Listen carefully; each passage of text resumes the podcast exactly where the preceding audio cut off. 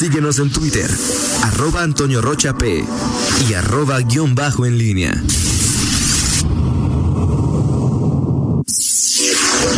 En línea con la entrevista. Son las 8 de la mañana con 7 minutos. Estamos de regreso y bueno, pues es momento de saludarle al secretario de Salud aquí en el estado de Guanajuato, el doctor Daniel Díaz Martínez. Secretario, ¿cómo está? Muy buenos días. Muy buenos días, Rita. Eh, Toño, a sus órdenes. Buenos días. Gracias este, por tomar esta llamada, doctor.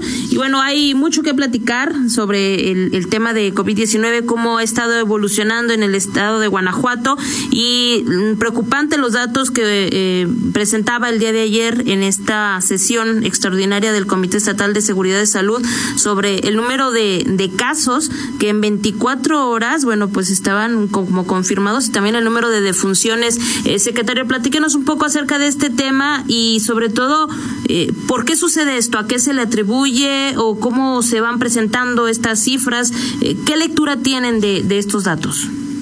Sí, Rita, con todo gusto. Ayer se reportaron 509 casos. Es el día que hemos tenido más casos confirmados en una sola jornada.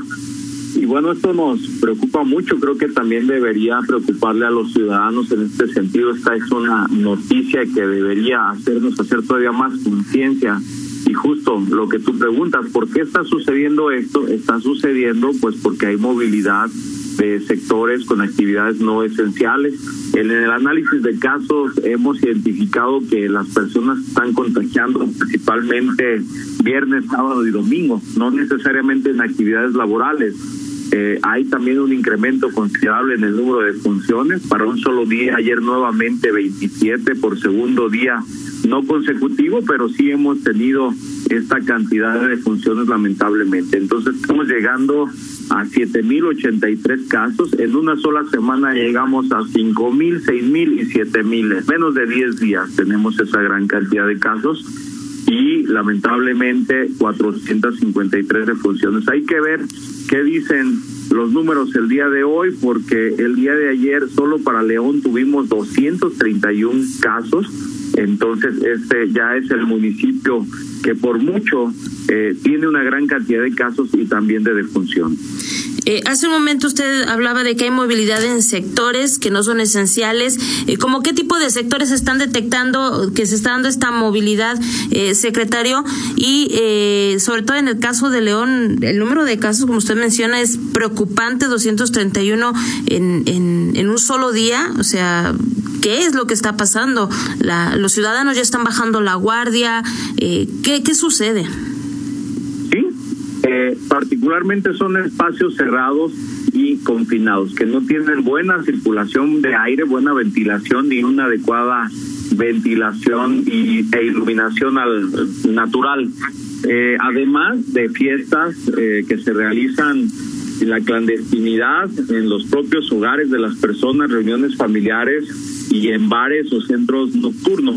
Eh, hoy en día, la transmisión comunitaria, pues uno puede salir a la calle y contagiarse en cualquier escenario, en el transporte público, en un centro comercial, si sobre todo se dejan de lavar las manos, utilizar alcohol en gel o no llevar cubrebocas. El virus está circulando en todos los municipios del estado.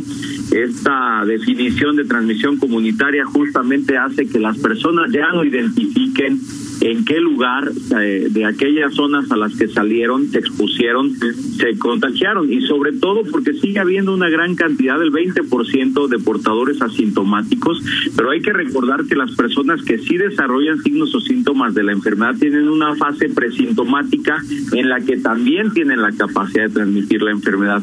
Y que son en esas etapas porque las personas que ya tienen signos o síntomas están acudiendo al servicio médico, se les está realizando una prueba y se les aísla.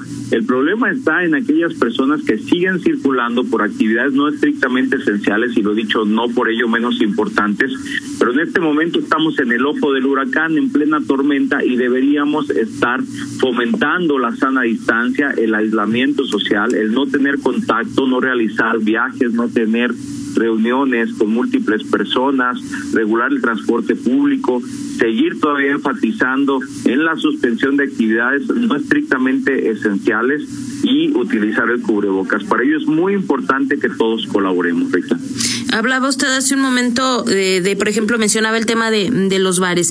Ustedes han eh, llevado a cabo revisiones en coordinación con los diferentes eh, municipios. ¿Está fallando, está, están fallando estas revisiones? ¿No se están aplicando las sanciones correspondientes? ¿Qué está pasando? Porque eh, precisamente vemos este, estos lugares abiertos, pues sin, sin el mayor temor de que lleguen salud o que llegue cualquier otra autoridad y les pudiera cerrar. ¿Qué, qué es lo que pasa? ¿Cuál es la percepción en, en ese sentido o el trabajo que ustedes han estado realizando para que esos sectores no esenciales no estén operando?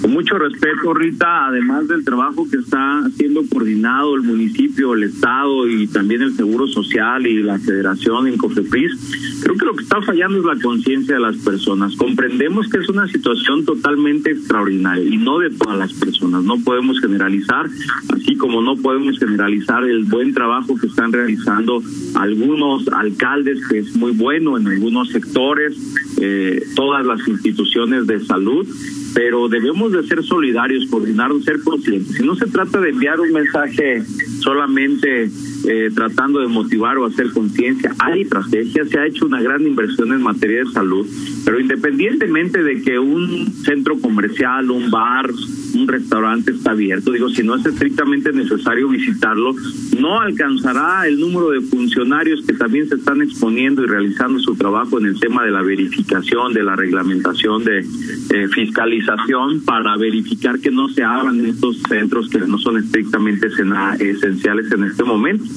Creo que la pregunta que me haces respecto a que si está fallando ese operativo, creo que es multifactorial y debe ser atendido de manera corresponsable. La responsabilidad es compartida con todos los ciudadanos. Yo agradezco mucho la difusión que han hecho los medios de comunicación. Creo que estas campañas informativas no han sido escasas, al contrario, hay demasiada información y la información debe servirnos a los ciudadanos como este tipo de noticias de ahora 509 casos y 27 funciones, cada vez más camas de hospital ocupadas y menos médicos porque también están enfermando, para que hagamos conciencia, nos demos cuenta que es una etapa muy difícil, que no es exclusiva del estado de Guanajuato y que realmente se está poniendo en riesgo la salud y la vida de las personas. Secretario, buenos, buenos días de nueva cuenta. Eh, por supuesto que nadie puede negar que Guanajuato se encuentra en un momento crítico en torno a esta pandemia. Sin embargo, por los datos de ayer, los 509 casos y, y las defunciones, eh, secretario, ¿Es el reflejo de la cotidianidad o es lo que también se llama un brote de escritorio, que de repente algunas instituciones acumulan casos y los envían eh, una, dos, tres veces por semana y se presentan estos, estos picos? E, e, ¿Este número de ayer refleja la cotidianidad o refleja un brote de escritorio? Refleja la cotidianidad, Toño, los últimos tres días, porque sí estamos eh, ya hoy teniendo un retraso en la entrega de información de al menos tres días, pero estamos tratando nosotros de que el laboratorio estatal tenga los resultados lo antes posible para evitar tener justamente esos brotes de escritorio. Lo hemos trabajado también muy de cerca con el Instituto Mexicano del Seguro Social y sabemos exactamente si cuántos casos hay por institución, cuántos son ambulatorios y cuántos son estudios de pacientes hospitalizados en los que priorizamos los resultados. Entonces sí, se suman una serie de factores, pero nosotros tratamos de limitar esos temas de brotes de escritorio que suelen pasar a veces, ¿verdad? Cuando alguna institución no te reporta y al final de la semana tienes un brote de escritorio. Estamos también regulando a este laboratorio Internet que está prestando el servicio para la ciudad de León, que sí se retrasó un poquito en el número de resultados, en la entrega de resultados. Sin embargo, estos casos de ayer son los que se están estudiando cotidianamente. Perfecto. Ahora, secretario, eh, la secretaría ha anunciado eh, que va a hacer, que está haciendo ya más pruebas en, en León, firmó con, eh, convenio con un laboratorio, en el laboratorio regional de salud pública se harán también más pruebas. Pero ayer en una entrevista que teníamos con el delegado del seguro nos decía que ellos solamente aplican pruebas cuando el paciente cumple con, si no recuerdo mal, cumple con la definición operacional de, de, del COVID del nuevo coronavirus. Eh, si el eh, Seguro Social nos atiende a la mitad de los guanajuatenses y solamente hace esas pruebas y la Secretaría hace más y, doctores importantes, bueno, eh, conocidos, famosos, dicen hay que hacer más pruebas, que el Seguro Social que nos atiende a la mitad no las haga, no, no nos genera que no estemos viendo la realidad del panorama en Guanajuato, secretario. Sí, Toño, y yo se lo he dicho al delegado y al doctor Víctor, su epidemiólogo, porque el delegado es una excelente persona, es un extraordinario cirujano cardiotorácico. Eh, la situación está en el área de epidemiología donde no se está dando el seguimiento a los contactos, no se está haciendo vigilancia epidemiológica a sus eh, derechohabientes, a los trabajadores que son sus afiliados, a las empresas que están cotizando al Instituto Mexicano del Seguro Social. Y ha sido un tema de discusión, al menos en estas dos semanas, con un sentido propositivo, lo digo, porque ellos se apegan a los lineamientos de la federación, lineamientos que yo he cuestionado con el mismo subsecretario Hugo López Gatell y con el director del IMSS, muy respetuosamente, don Zoe Robledo, porque esto complica mucho la vigilancia epidemiológica. Ellos al tener a la mitad de la población guanajuatense, digo, no es posible, y lo digo también con mucho respeto, que eh, las personas que se afilian al IMSS no se enfermen, ¿verdad? Sería un factor de protección que habría que estudiar.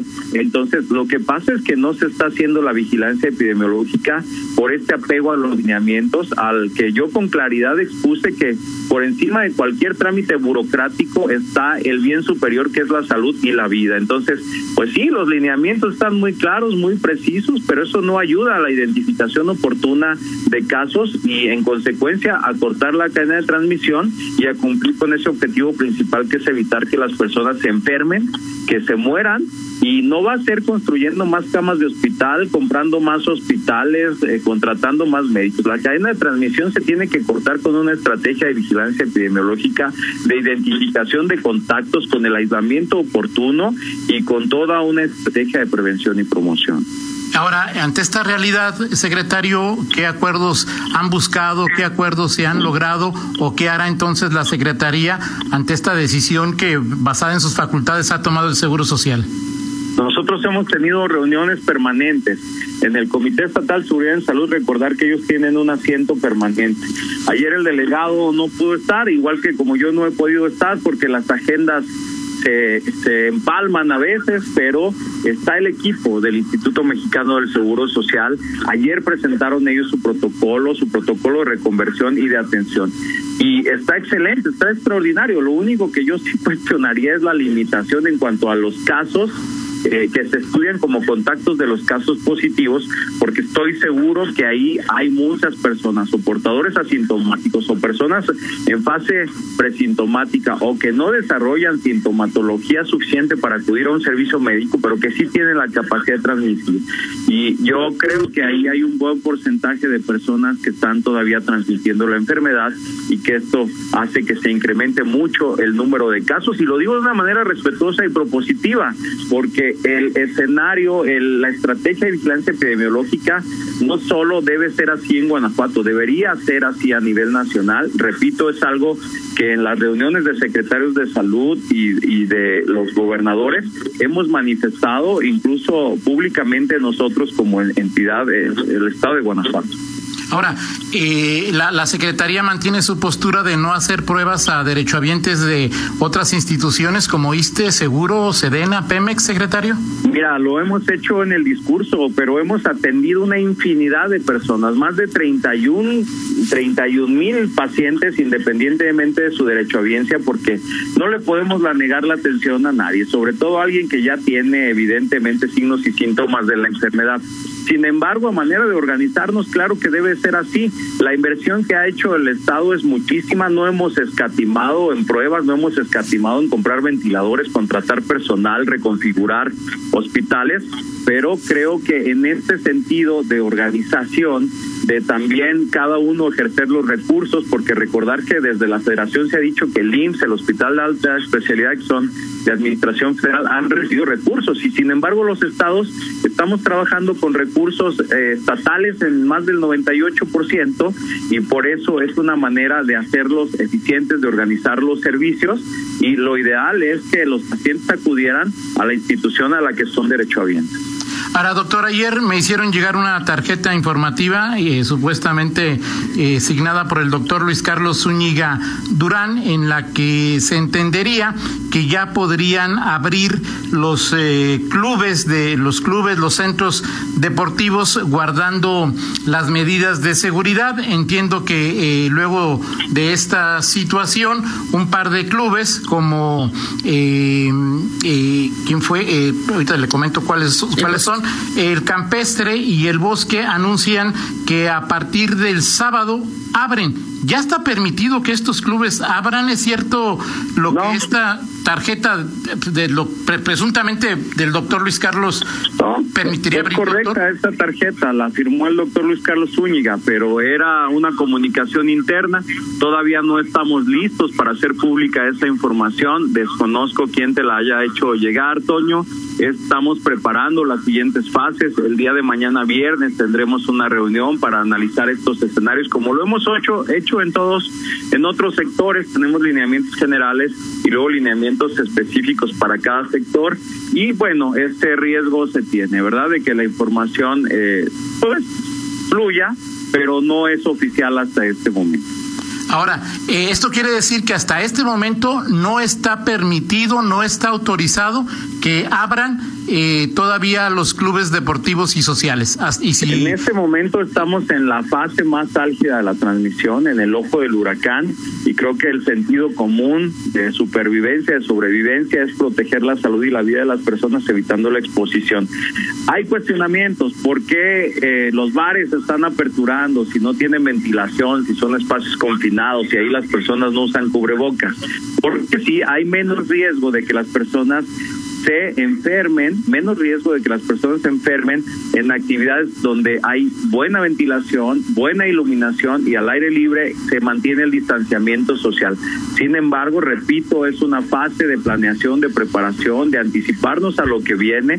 No es oficial en este momento y tenemos que esperar que pase el riesgo para que así suceda. Tendrá que ser de manera progresiva, paulatina, porque lo que no queremos es que estos espacios se vayan a utilizar para socializar, como lo dice ahí el documento, y no aperturarán inicialmente todos los días de la semana, tres, cuatro días, y si alguno de estos escenarios incumple con la normatividad, pues serán sujetos de sanción o de cierre. Ahora, doctor, eh, estamos en una parte muy álgida usted nos lo ha reiterado, ha hablado de indiferencia de, de, muchos, de muchos ciudadanos. Los números de ayer son realmente preocupantes. Ya el, el IMSS, el delegado, nos deja claro la forma en que van a operar. ¿No es momento de, de echar reversa de, de donde estamos hoy, doctor? o al menos no avanzar, ¿verdad? Por lo que me comentas del comunicado que te llegó, digo, no tendría sentido pensar en eh, echar reversa y pensar en aperturar más actividad si estamos en el ojo del huracán. Mira, estas estadísticas, si quitáramos eh, de la estadística la población del Valle de México, nosotros seríamos el primer lugar nacional en casos activos. ¿Te das cuenta de eso? Ojalá la población haga conciencia en este sentido de que el escenario es peligroso, que tenemos que colaborar todos, ser solidarios para que las personas que sí tienen que salir a trabajar, a reactivar ciertos sectores de la economía, lo hagan en un escenario más seguro. De lo contrario, lo que viene en los siguientes meses también se pondrá en riesgo. Y son eventos importantes que van a ayudar a mitigar el impacto económico para nuestro Estado. Entonces, el llamado es a ser solidarios y bueno, el riesgo existe como ha pasado en otros países, ¿verdad? Que han tenido que volver a cerrar ante segundas oleadas o ante rebrotes. Entonces, para mitigar esos riesgos y evitar también tener escenarios con hospitales saturados, llenos, cada vez más pacientes graves y menos médicos, porque también se están contagiando en esa gran labor que están realizando todo el personal de salud, pues esos serían los riesgos. Perfecto. Eh, ¿Qué es un caso activo, doctor? Y una última pregunta de mi parte antes de regresar el micrófono a Rita. Me comentan que desde el 22 eh, no se actualizan las cifras y los datos en la página de Coronavirus Guanajuato.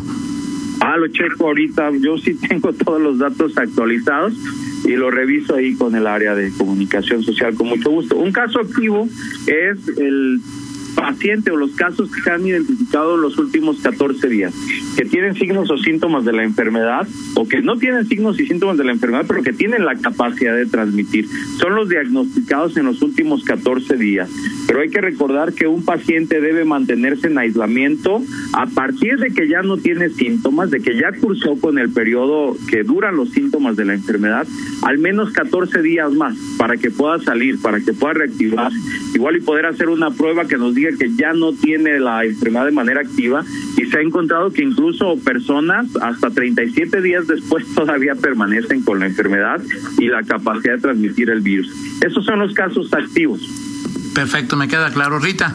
Sí, eh, gracias, eh, Toño. Mm, secretario, hay un dato que también me llamaba mucho la atención ayer de, de este comunicado que hacen llegar y es el tema del ingreso de pacientes con neumonías e influenza.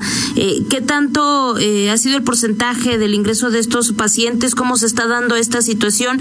Y sobre todo porque, bueno, la sintomatología pudiera confundirse con la de COVID o cómo se está tratando a estos pacientes. Sí, Rita, no pudiera confundirse, se confunde. Hay que hacer diagnóstico diferencial con todas las enfermedades respiratorias, todas las causas de neumonía y con influenza, justamente para saber que no tenemos un incremento en el número de casos de neumonía típica. Nosotros tenemos un comité estatal de vigilancia epidemiológica que analiza cada caso que se ingresa a un hospital o que lamentablemente muere por neumonía y se construyen así los canales endémicos. No tenemos más casos que el año pasado, pero lo que sí tenemos es que hoy en día todo caso que se ingresa con neumonía o con una enfermedad respiratoria aguda a un hospital o un centro de salud se estudia como un caso probable de COVID hasta que se descarte lo contrario. Por eso es que es muy importante estar construyendo sus canales endémicos, que son herramientas muy importantes en salud pública para saber el comportamiento de las enfermedades y saber que no tenemos todavía un descontrol. El problema es que ahorita ya no es por influenza, no es por otras causas. Eh, las neumonías que se están presentando, hay que decirlo, lo reconocemos, es por COVID y no hay un tratamiento, no hay una vacuna se están hospitalizando pacientes, se les está otorgando todo el apoyo de, de soporte, toda la ventilación mecánica que sea necesaria para cada caso en particular y es así como se debe estar monitoreando puntualmente cada caso y en ese conjunto la estadística estatal. Así es, bueno, pues, eh, secretario, también preguntarle, hay información eh, sobre eh, posibles casos en los cuerpos de seguridad de funcionarios, se habla incluso ya de una defunción al respecto, han realizado pruebas a los cuerpos de seguridad de los funcionarios, han detectado más casos positivos, secretario, ¿nos podría dar? Hemos realizado pruebas a todos los ciudadanos, el virus no está respetando ni profesión, ni ocupación, ni edad, ni condición económica, ni afiliación política, ni creencias religiosas.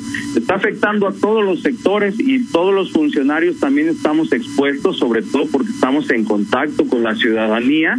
Y sí, efectivamente hemos realizado estudios en todos los sectores, incluyendo en los servidores públicos, municipales y estatales de diferentes dependencias. ¿Y ya tienen casos positivos? En, en toda la ciudadanía hay casos positivos. Sí, hay casos positivos. Hay más casos positivos en médicos, en empleados, en amas de casa, en estudiantes, en personal de seguridad, en enfermeras. En todo el mundo hay casos ahorita.